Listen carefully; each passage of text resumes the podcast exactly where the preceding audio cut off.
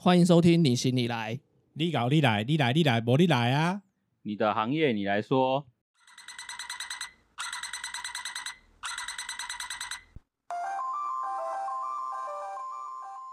，Hello，大家好，我是中年失业的夏。我是中年发福的阿伟，我是已经不知道说什么的威豪。今天可能是我们历史上第三集 重录最多片头的一次，可是我们在一个很安静的地方，是一个很专业的录音室嘛。他已经不小心跑出来好几次了啊！我们欢迎的野人，Hello，大家好，我是不小心跑出来的野人。呃，请野人介绍一下，这个野人目前做什么行业啊？啊、我是一个独立音乐人。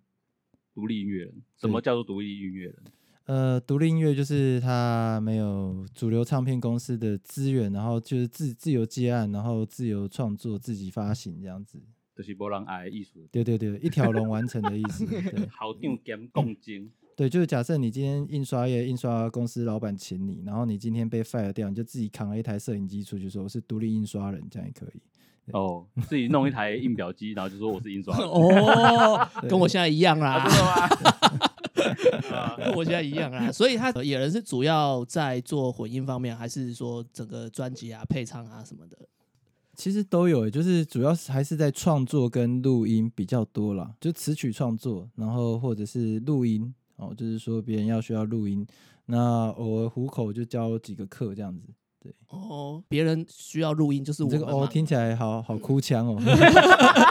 像我们，像我们现在，就像我们需要录音，，所以所以其实今天的契机是因为我问了野人几个问题，说呃我们录音居然可以录的这么差的品质，因为他听不下去，他整个听不下去，说我这个东西为什么要玷污我的耳朵对？啊，他直接说魏豪你这个东西居然放得出来，天哪！直接来我工作室好不好？天，所以我们今天就来了。对然后我们刚刚录了六次片头，对我们才发现原来专业真的是专业，真的是专业，真的是专业，像我们随便乱搞一下就 就想糊弄过去了。隔行如隔山。没有了，这叫 presetting 嘛，就是说每每一个东西就是好像你们印刷业在讲校色一样嘛，你总是要校色校准的，后面才大量印刷、啊，你不可能校色没校准就啊叭叭叭叭叭全部印出来，发现都不能用啊。呃，其实我们客人付钱就可以了。对，如果没有准的话，客人还是肯付钱，我们也收，我们也是可以的。哦甜痛车票丢掉，我们都要都要，今天 YK 不理就对了。没有这样野了以后，那个我也好印给你的东西，你要好好再看一下，对不对？把它打枪个两三次这样子。不是，也我我的确是打枪过 那我真是好客人，我都没有打过枪。是是是那想请问一下，那除了兼课的收入，那像这方面你的行业的收入来源，其实现在应该准确来说，是我们现在是一个自媒体的年代嘛，好、是。所以说就是它不会是一个单一性的收入来源。以我自己是歌手来说，对于某一部分的网络商家来说，他可能觉得你也是 KOL，也是网红，然后也是某一方面的小众族群的支持者，嗯哼，所以说相关的业配啊，或者是相关的一些出席的活动啊，或者是其他东西，就会影响到你的收入，甚至嗯直播啊，直播产业也会是一个收入。哎，有有在做直播哦，有啊，啊？真的，声音的直播哦我没有 follow 吗？到哎，没有关系，你是是声音的直播吗？呃不是是真就是真的开视讯、哦真人的直播对对对哦，因为我我知道，我之前有个同事他在唱饶舌的，对，然后他就是有在做饶舌的直播。嗯哼，是直接在 Facebook 上还是 YouTube？没有没有，它是一个有一个直播的，有像一期那样子，然后它是有好像有签约，然后每天啊晚上几点到几点要上去 rap 给人家听。是，所以他的直播的收入来源是，像 YouTube 是它会有那个开商业行为直播收入来源就是送火箭啊，送什么啊？啊，送火箭。就是你按下这这是你按这些按钮之后，它就会有抖内了，会有钱，直对播对对。直播的直播的概念就是抖内，所以就是你的听众会抖内给你这样子。对对对都会抖内给你。哦，对，呃，那哎，那演怎么会想要从事像音乐这个行业？从小非常爱听音乐，我从小是爱音乐啦，可是就是像多数人的音乐路程一样嘛，就是家人会反对嘛。不过我比较就是大学的时候就开始比较确定说，就是我想要做音乐这件事情。所以说就是毕业之后啊，退伍完，然后就是上台北就开始从事音乐相关的工作，从录音室的那个助理啊开始做这样子。嗯哼，我觉得会做音乐的人应该普遍呐、都是身体基因里面就是他就是喜欢热爱音乐，有这种 DNA 在里面，对不对？对对对对对。哦，那大学有学相关的科系吗？没有。没有。我大学是一开始念建筑，后来念中文，所以说建筑等一下，同行建筑哎欸，建筑建筑建筑哎，我也们念建是筑筑哎的，，哦，真假的？真的，我华夏建筑哎呦，哎呀，还蛮还蛮厉害的啊，真的，等一下，华夏建筑有很厉害吗？就做完全模型做到没有啊做模型做到爆这样子。对我就是模型手，对对对哎对，所以都要报。学建筑的出来都不务正业、哎，可以啦，我还是可以找到几个同学。没有啦，建筑的那个赚钱 CP 值太低了，那个真的是爆肝，然后赚了一点点微薄的收入了。没有很多很多是家里从事啊，哦，那个直接承接，那个就是不用爆肝，那个是直接对对对堂堂赚了。那个是让别人爆肝啊，对，让别人爆肝，没错没错。哎，那所以建筑是读文化。文化建筑不错啊。还对啊行还行。我后来后来最后是在东海毕业的，因为我在文化被二一，然后就然后去，等下转东海建筑，对对对对对东海很强哎。更好哎，东海更好哎、对啊，对，就是我是一个不爱念书，可是又不小心又很会考试的人。哦，所以 没有，对，所以我我是天赋异禀。我们认识了这么久，我今天才知道，原来他跟我学的是一样的东西。我想问一下野人，那你有没有后悔认识威豪？后悔是真的是完全没有，他真的是朋友朋友里面算是蛮给力的啊。我记得好像有一年我去环岛，然后就是哦，也就二零一三年，然后去环岛，然后那时候刚发第一张 EP《野人洞穴》在架上那一边，嗯，然后我就跟他说我要环岛，要做一件事情，就是说呃，沿途上就是我从台北，比方说台北开始唱。啊，台北唱赚的钱我就捐给宜兰，因为我下一站去宜兰，然后宜兰再唱唱街头赚的钱就捐给花莲，花莲唱赚的钱就捐给台东，这样子这样子唱一圈这样子。他说哦是哦，听起来好像蛮屌的，然后我就这样对，所以我要印一些那个宣传品库卡这样子。嗯他那那一次我记得他直接赞助我，他那个是没有收我钱的，等下我是忘记收钱。哦，没有，那个收据拿一下在旁边他没有，他没有，没有，他没有收钱就算了。我还想起来，他还跟我讲说啊，那你顺便帮我捐两千块给那个什么花莲的哪里之类的。哎，我完全忘了这回事。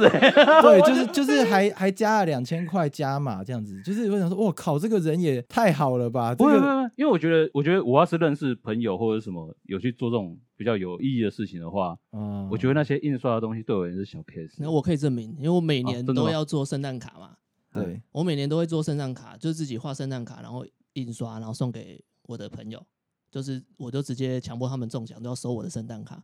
然后我每次可能我只有一百多张嘛，那可是威豪每次都给我三百多张，没有，那是因为最低量的关系。所以他说丢，因为他说丢掉也浪费。对对对对对对，我那个我怕那个你在那个废纸篓里面发现，哎，我的圣诞卡怎么在里欸面？不过说到这个一百多张圣诞卡，我很佩服哎、因为一百多张圣诞卡不是寄而已，是你要写一百多张哎、你要你怎么有办法写一百多张圣诞卡？其实我一开始是用写的，后来我用打字的。啊后来后来就是印刷的时候直接印上去这样子。对对对对，后来变明信片啦，后来变明信片啦。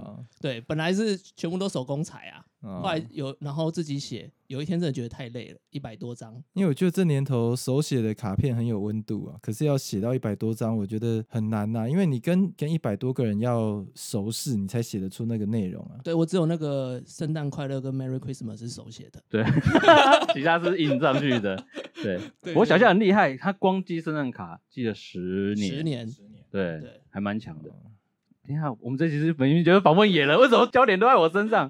没有我们先从这个这个是渊源嘛，啊，这对对对，个是渊源啊。演员演员。对对哎，野野野人最近也去环岛了一次，对，最近这一次是因为我刚考过驾照，哈，然后就想说，呃，拿到驾照第二天就开始环岛，这是很屌的。应该是说第一天我就想环岛，可是嗯我家人就是坚决不准，他说嗯你要给我练习才能去环岛。我说好，那最多就练一天。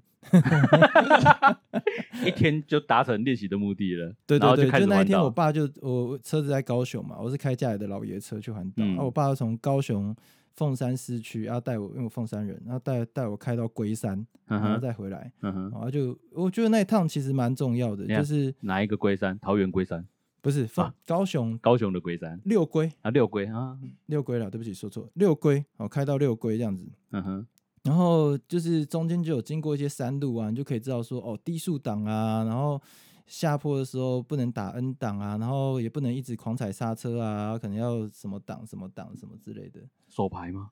没有没有自排自排，哦，对对，自排我想说哇，好好了不起，哦，开手牌，我已经快要忘记手牌的感觉了。阿伟还是开手牌，哦，那这个还蛮厉害的。对，然后就是结束了之后，隔天就开始环岛。嗯哼，对，那不过这次环岛是的确是需要开车才有办法完成，因为设备太多了，所以如果骑机车的话，载不了那么多东西啊。嗯哼，对，所以这次开车环岛啊，这次跟之前的环岛有什么不一样的感受吗？哦，很不一样啊，因为开车跟骑车基本上就是很不一样。然后再来是上一次环岛是比较有目的性的，就是说呃我嗯要去表演干什么，可是这次完全没有。这次环岛就是一个自我放逐的过程，然后以及拍了很多 video 影像要记录这段过程的。可是它本身并不是为了要做什么现场的宣传活动啊，还是什么商业考量都不是，它就是单纯就是一个嗯、去找自己的过程。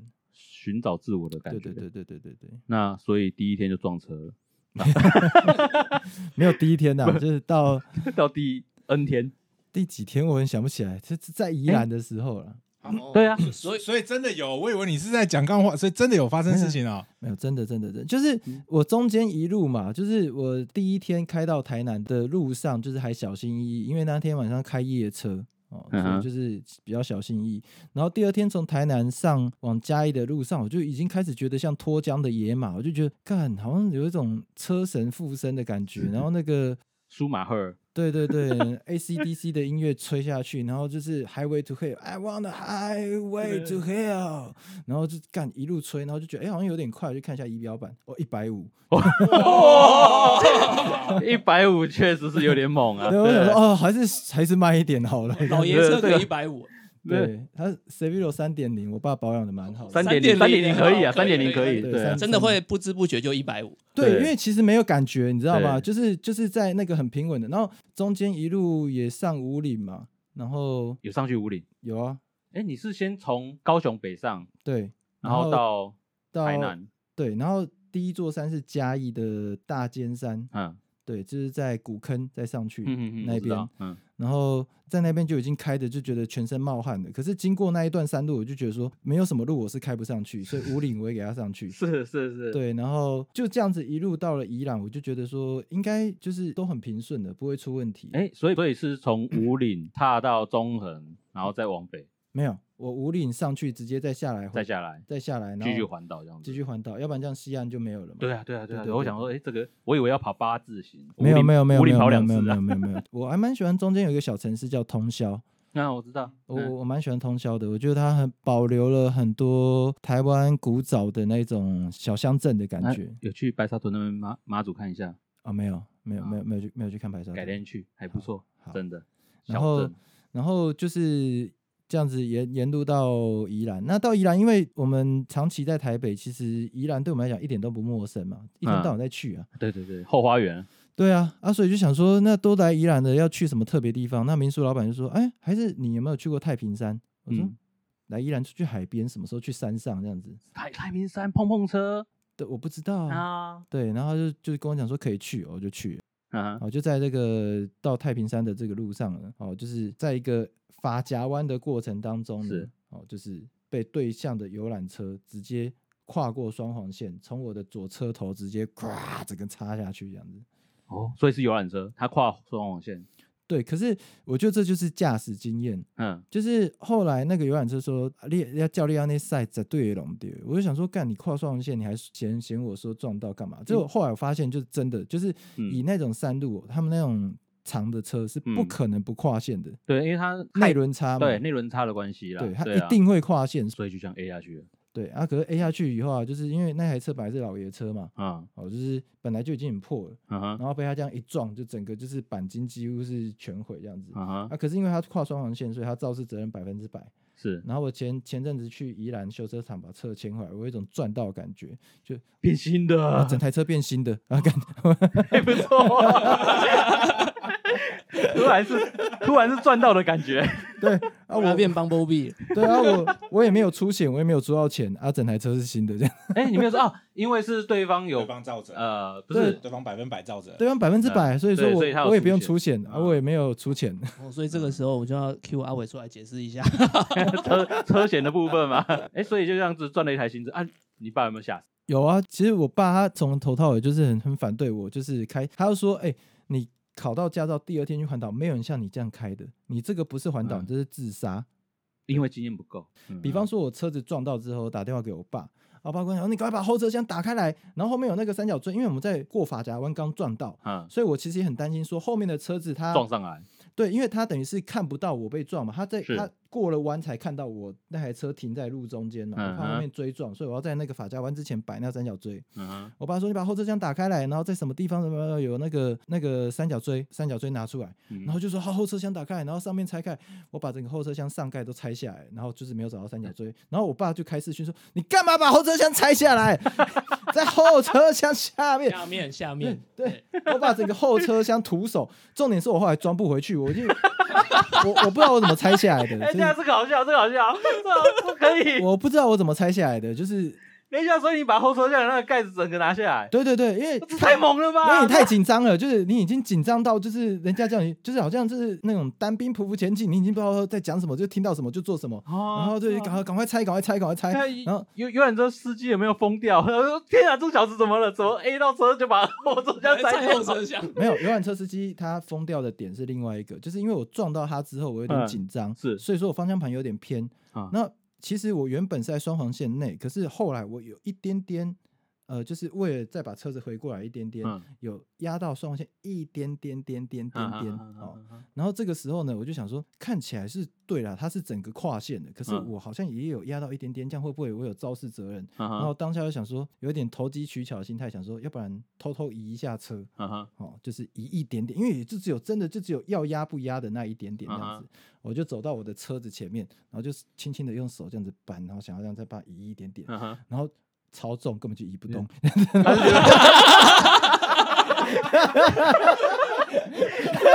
你以为你在你你你在拍片吗？神力女超人吗？好客然的，后然后游览车司机在旁边看到说，哎，先送啊啦，免耍啦，这都我的问题啊，免耍啦。啊，这好笑，这好笑。作弊被发现，我就我就到那个车子旁边这样子，呃以干 以为自己是好客，不行了，这这这这不行哎，我就我以我以为是是桌角啊，就是 稍微移一下这样子。啊哦，走，对，等一下，我我我的脸抽筋，这太好笑了，这太好笑了。哦，对，啊所以，所以这一次环岛就这个最印象最深刻。这个就撞车嘛，啊，撞车完以后就是做笔录啊，干什么啊？就是对我来讲一切都很新鲜啊，我就一直还在那边拍照，然后那个警察还说不不跨过弄车，想会像怀疑啊，一直聊咧翕相，聊咧翕啥呢？不过你这次环岛很多经验啊，不是吉他也坏掉吗？哦，吉他对啦，吉他是画一个小小地方啦，哈哈，对啊，就是为了那个小地方，就是我在花莲的时候，就是拍完最后一卡影片，然嗯后往台东的路上的时候，中间发现说吉他上面的那个小螺丝掉了。那那、那个小螺丝看似不重要，可是实际上它就是背带扣，就是没有它，我就没有办法把嗯背着，背着吉他嗯。可是因为我整次的这个影片一定都要都要是那个景，就一定要是嗯。我背着吉他的那个景。那我就想说怎么办呢、要找那个小螺丝啊，那个小螺丝就是一般店不会有，它就是吉他的配件。嗯我在从花莲到台东的路上 Google 一下，完全没有任何一间乐器行，只有一个地方，在我看来很偏僻的地方，叫做玉里。是。找到一间乐器行，是，重点是他还不知道有没有开，就是我打电话去是没有人接。嗯哼，那可是可是我这趟旅行有一个原则，就是不回头。嗯哼，哦，就是不管在任何情况下，我是不走回头路的。嗯所以说，我就只得硬着头皮往玉里去开，嗯哼。然后就意外的，就是去到这个很美好的地方——玉里嗯哼。对，这一次环岛下来有什么心得？心得哦，就是生活要越简单越好，啊，越简单越好，是因为它才可以应付你去随时想旅行的这个状态。嗯哼，我觉得旅行过程中真的是就是一个认识自我啊，因为你从一开始行李箱，因为我我毕竟二十天嘛，所以行李箱跟设备带很多，嗯回来你还是会发现很多东西从头到尾都没有用过。对然后这个时候你就会去思考说，到底这个东西对你讲是必需品，还是它只是根本不需要的东西？所以我觉得在旅行的过程中，第一个认识自己的就是行李箱，对，然后第二个认识自己的就是那些 location。我觉得最美的风景都不在你预设的地图上。嗯应哼，该这样讲哈，就是永远不要觉得说，就是啊，这个不在我计划内啊，啊，这个怎么样啊，就是反而是说享受那些意外的发生。了解。对其实应该是这样讲，重点是享受那个过程。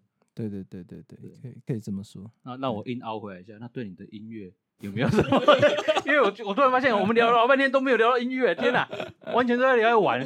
音乐上当然也是有啊，就是比方说，呃，我现在在规划，就是希望说做下一张专辑的时候，可以有机会增加多一点台湾的音乐上的记忆的元素。嗯哼，就比方说，其实台湾有很多特别的声音哦，比方说像这个垃圾车的声音，嗯哼，对，当然我很讨厌垃圾车的声音，好、比方学校的钟声，嗯哼，好，就是这个都是台湾算是特有的声音吧，市场的叫卖声，这这个我们上一集有录到，对，就是 因为我们我们在录音的时候，外面就是菜市场，因为我工作室外面就是菜市场。对，可是怎么样去把那个声音就是融跟音乐是很合理的结合在一起，嗯以及用音乐赋予它这个声音一个故事，嗯我觉得这个是一个蛮有趣的事情。那嗯同时可以作为一个时代的记忆，因为有有很多声音它会慢慢随着时代就是消失。啊，嗯比方说像把布，嗯比方说修刷汤、修刷崩。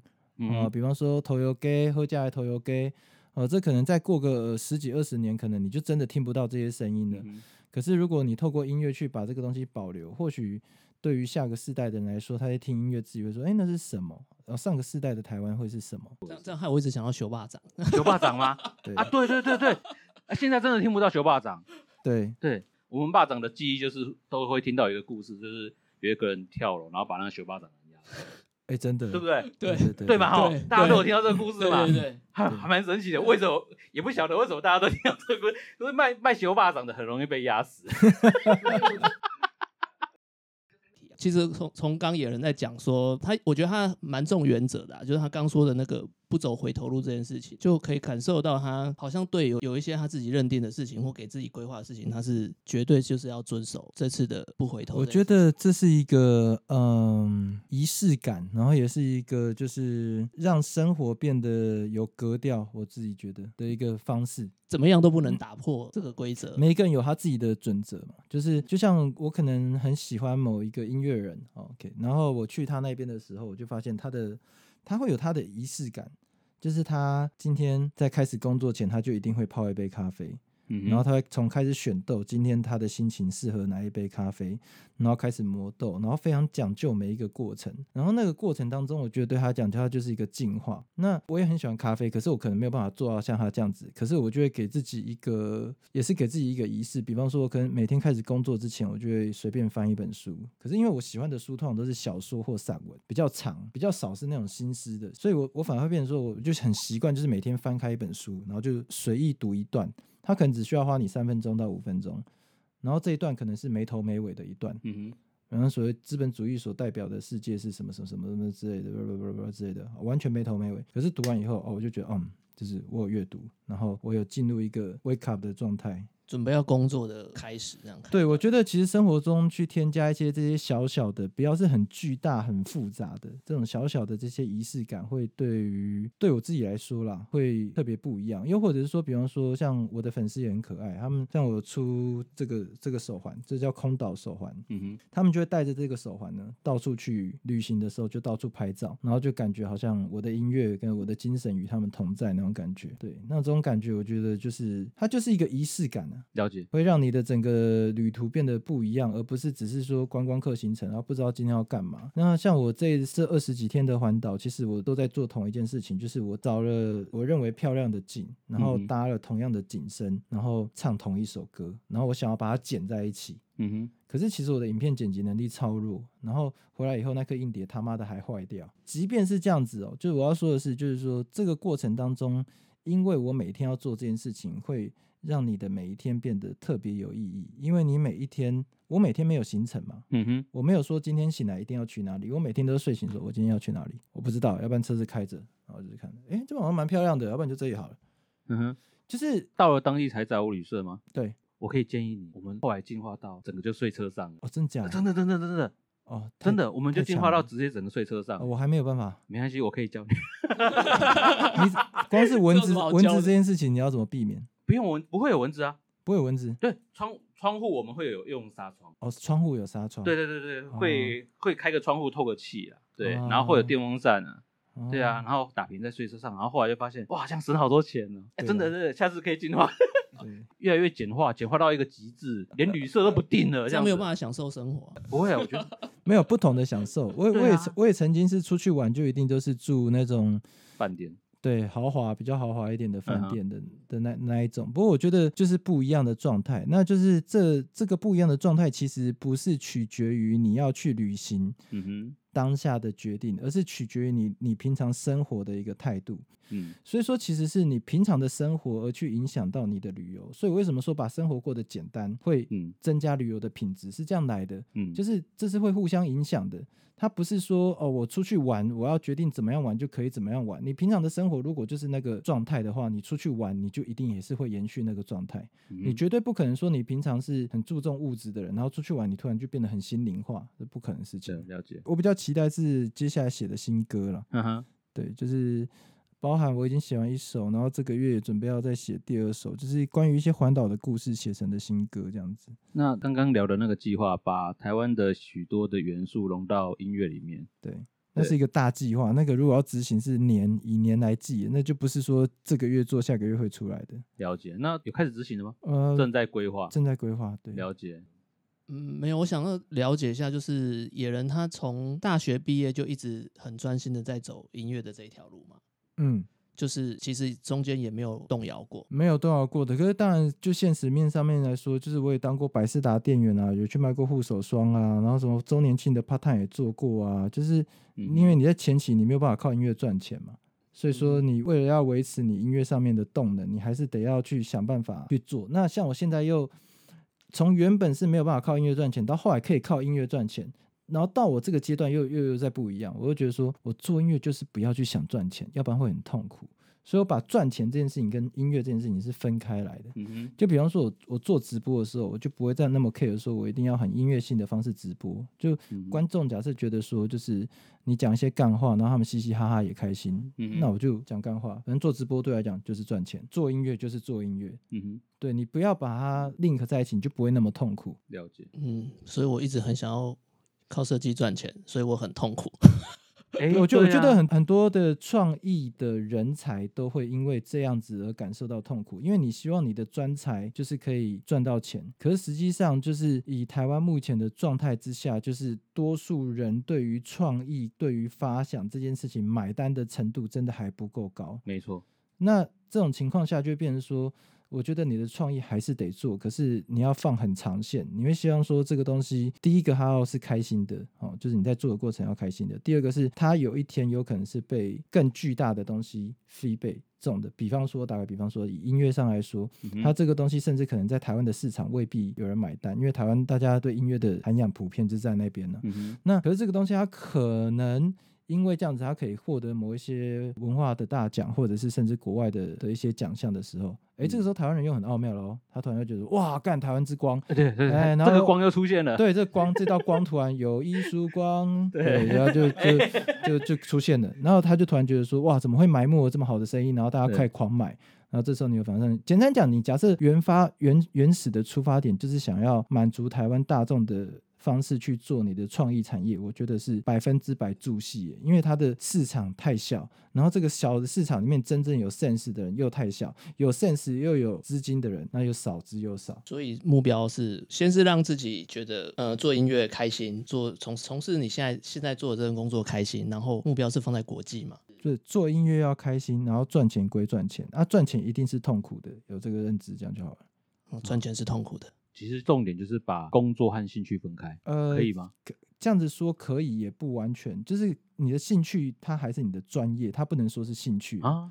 对，它还是要是专业，它不能只是就是，如果你只是把它当兴趣，它就是玩票性质嘛，它也不啊会、玩票性质，除非你是天才嘛，要不然除非它永远不会成为就是佼佼者。了解，对你还是要用一个很专业的态度在看它，可是这个专业它并不能足以去支撑你所有的现实条件，当然它可能可以支撑部分，嗯哦，比方说，就是我今天录音室像这样子租借给大家，那这样子还是可以收一点微薄的费用。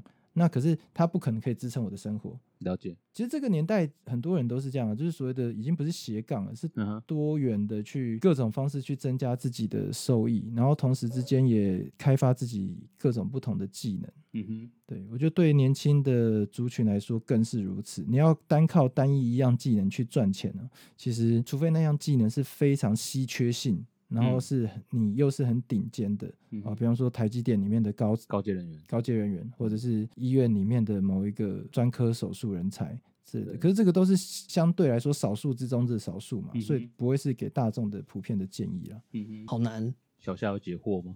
算有一点吧，因为其实我觉得有一点像，因为我现在虽然没有工作，可是我很努力的在创作，就不停在画画，对，不停在画画。那我也是，我我现在开始自己的东西，开始自己花钱自费，然后做了公仔。因为我其实常跟我的朋友讲说，我觉得我现在很像自己花钱出唱片的歌手。嗯哼，就像我，哎 对，对我也是，对我也是自己花钱，然后生产自己的公仔，然后在某个地方做贩售。啊哈，对，那因为自己花钱，所以量不会多嗯，产量也少，然后但是它又得卖很贵。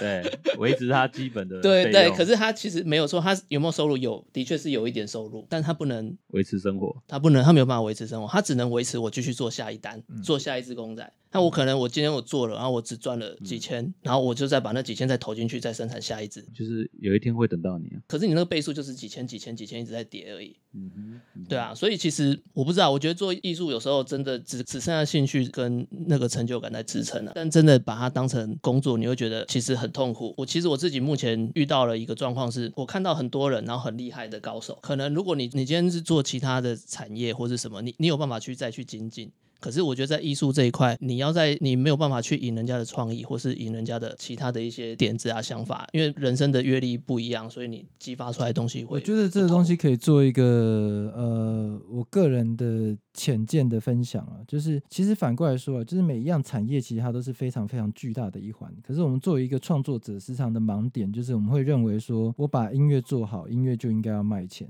可是实际上，音乐这个产业在台湾音乐蓬勃的时候，它光是一间唱片公司，它就分了十几个部门，嗯哼，从 A&R、行销、包装，然后到这个陈列啊、广告部门，然后音乐部门、设计部门、录音部各方面。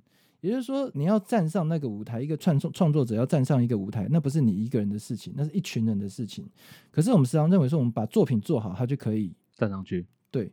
那以及下一个盲点是，其实我们说我们喜欢音乐，只是喜欢音乐创作这一个环节，就是至于宣传、行销各方面，我其实都不喜欢，所以说才会造成一个很痛苦的结果，就是我明明把音乐做好，为什么没有人听？我明明把我的作品做好，为什么没有人看见？没有人欣赏买单？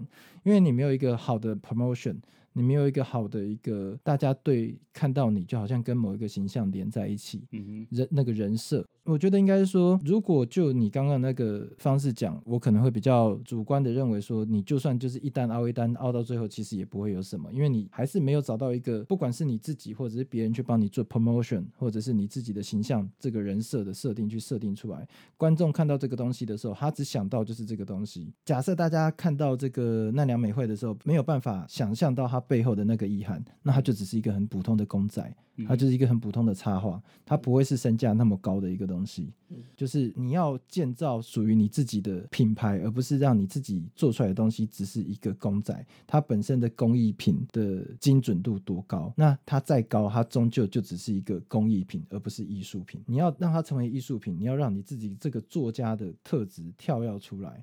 简单讲，我今天写了一首好歌，那这首歌我唱，它可能不中，为什么不中？可能是我不中，嗯然后歌也不中，可是有可能这歌红了，可是人没有红，嗯就歌中了，可是我的人设没有出来。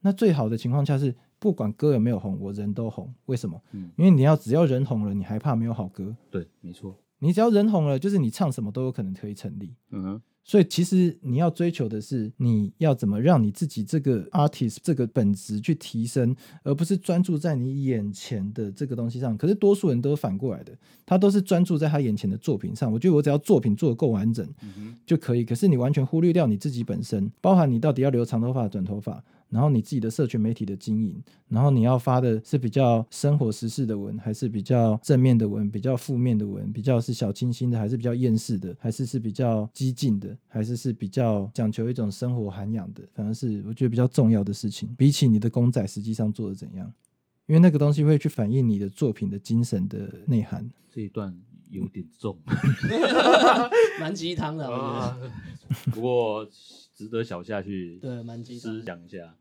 对，嗯。哎，有人之前有做过一张专辑，自费，我两张都是自费两啊，张自费，对啊。哎，有有一张有送我，啊，我只有送一张，是不是？啊，没有了，没有了，没有，没有，没有，没有，那一这有啊。张这张我给你吗？没有。啊？哦，耶，我收到一张了，耶，好感动。没有没有。签名啊，等一下叫他签就好要不要啦不要，对签啊以后就大卖啦，对谢啊，谢谢谢，这这这这是我近年我觉得最 这是代第二张啊，对最代表性的，它完整就是十首歌，而且就是完整呈现我这三年来所想要表达的很多意涵，所以做这一张花了三年，超过超过。将近四年，将近四年，其实都都是。好，我就讲这一张的简短的故事，你就知道。我做这一张的时候呢，其实是我刚发完上一张的隔两年，对啊，对我我有这一张，这是二零一三年的作品。嗯，二零一三年做完这张之后呢，过了两年，我就有歌写的差不多，应该要做下一张，而且是完整的专辑。于是我办了一场巡回演出，全台湾的巡回演出。哦，那我就觉得说，估算这个巡回演出我可以赚三十万。嗯哼，啊，赚了三十万之后，我至少有做专辑的头期款，中间我再慢慢赚。然后我那时候也没有想说专辑会花多少钱，我就可能顶多一百吧。嗯哼，对，那就是慢慢慢慢赚这样子。结果我办了巡回演出，嗯哼，然后中间就是不断的觉得说，哦、舞台上还要什么再更好，再多请几个 dancer，再多打几个乐手，然后灯光这样不行，灯光师要自己自己请，要打，要做一些视觉什么。做完演唱会，我不但没有赚三十万，我还赔了三十万，哦，所以原本的赚三十万没有达到没有，好像赔十万啊、啊，呃就是票房进来以后倒赔十万，嗯，对，票房二十几万，可是那也是因为要追求更好的，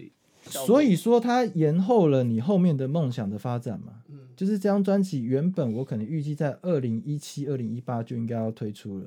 可是因为你的资金一直筹措不够，然后以及中间遇到很多录音设备上面的一些技术上的问题，所以最后它发行时间是来到二零一九，二零一九五月，对，才正式发行。所以就是我觉得这过程也是给自己不断的上课吧，就是说有时候你把梦想画得很大，它。所造成的影响哦，就是我们可能都会很中二式的觉得说，我就是梦想立了一定要完成。可是有时候其实放弃是一件很大的勇气。嗯，对你假设不硬着头皮一定要干完这件事情，它可能会让你后面的事情做得更顺利一点，因为你未必只有这个梦想嘛，或者说你的梦想其实是很长线的嘛，你短线可以认赔没有关系啊。所以你的意思是说，当初不应该做个巡回吗？对，或者是巡回，你不应该要去把它做到那么磅礴。哦，了解。可是问题是，有时候是这样子啊，自己的坚持，觉得应该要更好一点，才会再去。我跟你说，，有时候是这样子，就是说，就是因为你只有一个人做，所以说你一定会有盲点，所以说就是你永远需要一个 team。嗯哼，然后这个 team 就是，比方说，当你在做巡回的时候，你需要一个呃巡回的一个舞台总监或什么之类的，他就是负责帮你搞定好舞台，你给他多少预算，他就是做多少事情，嗯你就不会再去烦恼，就是说什么之。哎、可是假设你要每一件事情都要事必躬亲，哦，就是说哦，舞台我要怎么样，我要怎么样，对，很自我没有错，可你会把自己搞死，对，就是像诸葛亮啊，做到死。对，你会你会把自己搞死，然后搞死之外，就是事情其实也做不好。嗯哼，然后预算又一定会爆表，因为你自己做自己的东西，你一定会认为说还要再更好，再更好，再更好。嗯哼，对，可是别人做你的东西，就觉得说，嗯，这样就可以交差了这样就可以了。啊，了解。那准确一点来说啦，我们要做的东西不是最好的东西，而是观众可以接受最底线的东西。哦，这讲起来有点腹黑，有一有一点类似，就是好像黑心商人的感觉。可是实际上的确是如此。简单讲，今天我有能力做到一零八零 P，可是我只做四百八十 P，为什么？因为观众的手机假设它就还停留在四百八十 P，那我做一零八零 P 的意义是什么？了解了解，就是跟上一集那个手游的，嗯，对手机的就不用跑到那么高的像素，可是 PC 的就需要。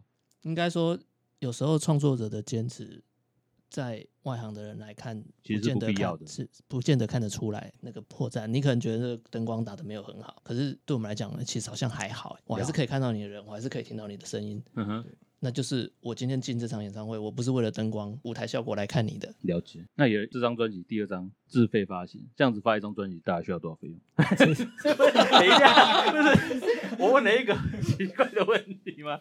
这张大概两百多了。这张两百多，哇，对，压几片？其实主要专辑本身其实都花不掉，它的上限就在那边，不会太嗯多。哼可是通常会花钱的都是拍 MV 啊、宣传费啊，哦那些东西上架费用，上架上架费用也倒还好，十几万吧。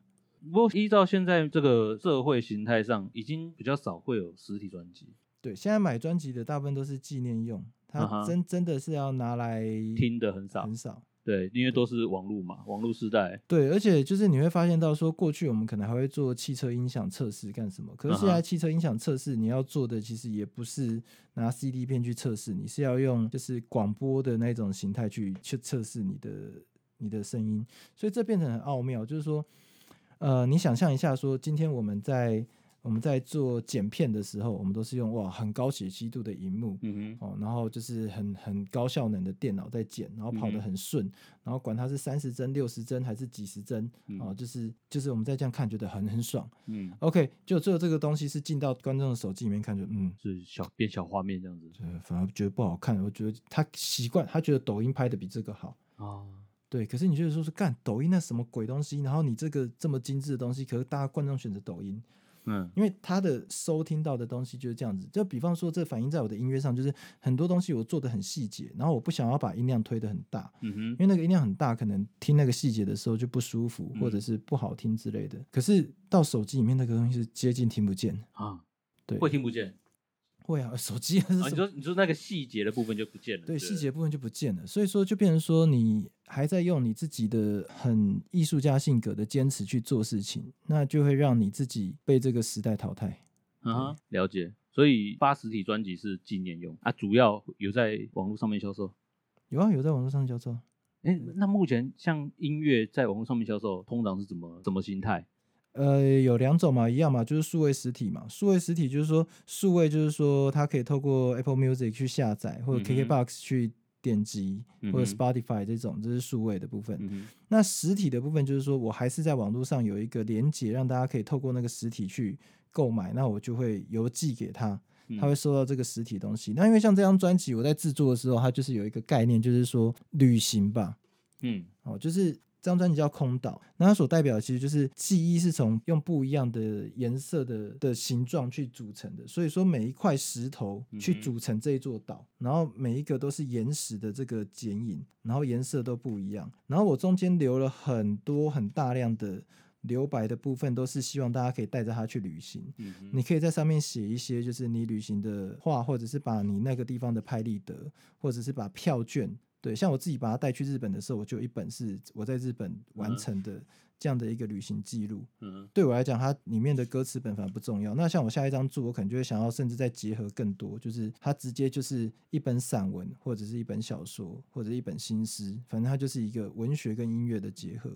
然后再加上一些我的摄影机，嗯，它就是简单讲，这个东西已经成为我一个生活的浓缩。我觉得这个世代，你还局限于说你的出版物到底是书还是有声书，还是摄影机，还是专辑，我觉得不重要，重要是你传达的是你的意念吗对你的意念，就是透过这些东西去传达你的意念。了解。其实刚刚听你这样讲，过去做就是一直都是做音乐嘛，对，做音乐自己创作这样下来，这里面痛苦应该也很多吧？超多的欸。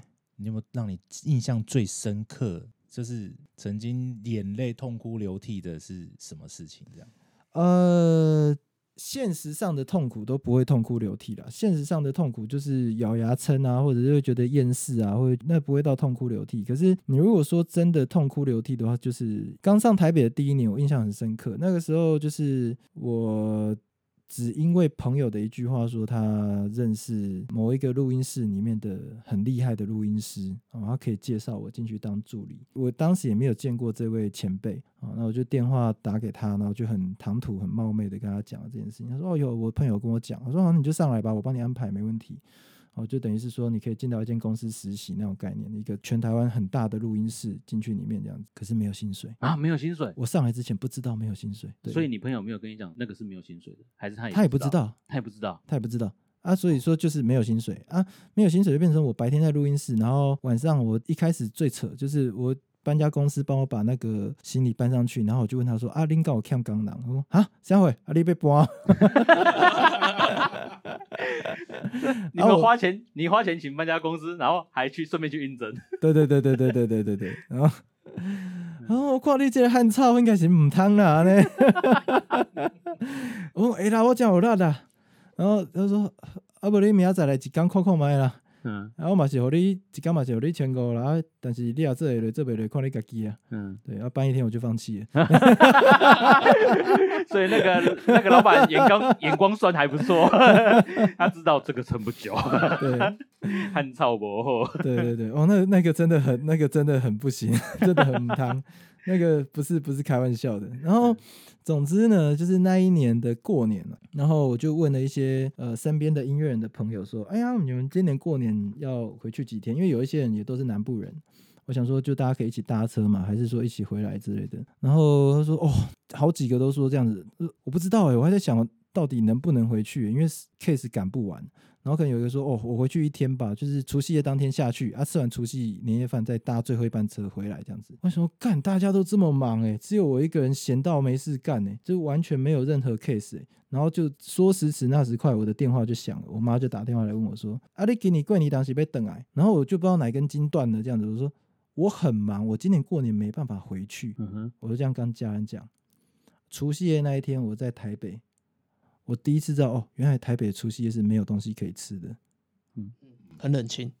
没有东西可以吃，没有任何一家，餐厅有开，不要说餐厅，是所有的店家，就是像死城一样。因为我那时候住内湖嘛，那整个像内湖像死城一样，你知道吗？嗯就是真的是路上也没有车，然后也没有任何店家，然后我就走进 Seven，然后就是随便拿了一个微波食品，然后叮，然后一个人坐在那边吃，那就是我的年夜饭。然后这时候电话又响了，我阿妈打来说：“阿伟亲的啊，无用爱食饭呢，阿，新年恭喜啦！”吼，哇，那个时候没办法，嗯，撑不住，撑不住了，他说说，呵，我在我在，我就在在便利商店里面狂哭。对，这一段能播吗？可以啊，可以啊，为可以啊不会被爸爸妈妈听到。哎呦，原来你当初骗我，你应该不会听这个哦，不会听这个 爸爸妈妈不会，妈妈不会听这对，个。他哦们他们不会听 podcast，对对对啊啊！后来呢？后来有发愤图强，后来我的确是连续哦，这是我是二零一零年上台北嘛，嗯二零一零一一那一年，然后这一张是二零一三嘛，嗯哼，那我就一直给自己一个，我就就是你看嘛，就像我旅行的时候会给自己一个目标，那这是我从小到大一个惯性。我那时候给自己一个目标说我没有发行这张专辑之前，我不回家过年，嗯哼，所以就连续三年都没回家过年。我就发了这张，我就代表衣锦还乡，就是我哎、回家，回去发回回家发专辑。对对对对，我有一就带着作品，有一个有一个作品代表说我就是有点什么，所以就的确是连续三年没有回家过年。哎呦，那蛮厉害的，就是立志一个目标，一定要拼得到这样子。我觉得做要做创业这件事情的人都一定会有这个特质。哎，所以其实你上来台北没多久，就跟我认识了。算是对，可以想象得到那个时候就是在便利商店接到那个电话，因为其实我们在做保险，像这种工作刚开始初期啊，遇到一些困难的时候，嗯，真的是半夜然后签单或是签不到单的时候，或是真的最后一秒签到达成竞赛的时候，那是一松懈下来，在真的是在路边就会哭下来，对，就会哭起来的那种感觉所以其实我蛮有感的。就是情绪情绪已经到一个边缘了，情绪已经到一个边缘了。有人有建议，比如说现在如果有一些青年好友啊，对嗯做音乐这方面有兴趣啊，从哪方面切入啦，或者我觉得我现在给的建议都会非常的现实面啊，就是很多人会说什么你要多练习啊，还是说你要怎么磨练干什么？我觉得呃，做音乐做创作这件事情呢、或者甚至你要把它当做一个创业在看，嗯你首先要知道你自己的所处的环境在哪哦边。过去我时常看有一些朋友他们做音乐，我觉得哇好棒好脱俗，他们都完全不管现实面的，就可以就是真的很艺术家这样做。后来发现哦，看他们家在大安区有两栋房子啊，就是是不用烦恼吃饭，对，就是你不要去用别人的标准去自己想要去达成，哦，别人都买什么设备买什么器材，嗯，你永远要记得，就是创作这件事情最重要的是你的最原始的发想那个 idea。嗯哼，对，所以就是再烂的吉他你一样可以弹，就是不是说你就是追求烂吉他，而是说你现在能力范围可以做到这样子，那就这样子，嗯哼，不要去追求设备上的一定要突破到超越你现在所能负荷的极致，只会阻碍你往后更多，因为你会因为这一笔钱卡住，你后面事情又动不了，然后这笔钱很显然它没有办法马上回本，嗯哼，对，所以就是就你自己的能力范围，你们去做。那再来就是说，尽可能的、尽可能的哦，不要把你的音乐跟创作跟你的收入画上一个等比。嗯哼，哦，那这会让你的创作再更纯粹一点。就是简单讲，就是当你一旦把你的音乐创作跟你的收入画成等比的时候，你就马上会有一个直觉反应，就好像你今天做一个商品，你一定会想到说，这客人买不买单呢、嗯，对吗？对啊，对啊，我今天做这个东西做出来，我绝对不会说哦，因为我喜欢这样，所以我就做这样子。哦，因为我喜欢那样，我就做那样子。这叫艺术家，是，对不对？是那艺术家为什么人家会买单？是因为他已经大家已经认同他是他就是神，你去改他的东西，他就是嗯，就是越改越不好嗯。可是当你今天是一个商人，你希望这个东西买单的时候，就是变成说你要去想说这个东西怎么样。那就音乐上，我会觉得说我比较偏向更像艺术家。当然，你如果要做一个音乐商人也可以。嗯哼，可是如果你要做一个 artist 的话，那就是你在做音乐的初期，就不要去设想你的观众会喜欢什么，会想要听什么，你只想你自己要唱什么就好。那反过来说，你也不能把它当做你的获利的来源的一个预想，你要想办法从其他地方去获得你的金钱。那嗯终究你的专业还是会累积上去，还是会帮你赚到钱的。了解。那我们今天的访谈就感谢我们野人的这些分享。耶、谢谢，好谢谢大家，拜拜。好，拜拜，拜拜，谢谢。哦，感谢你。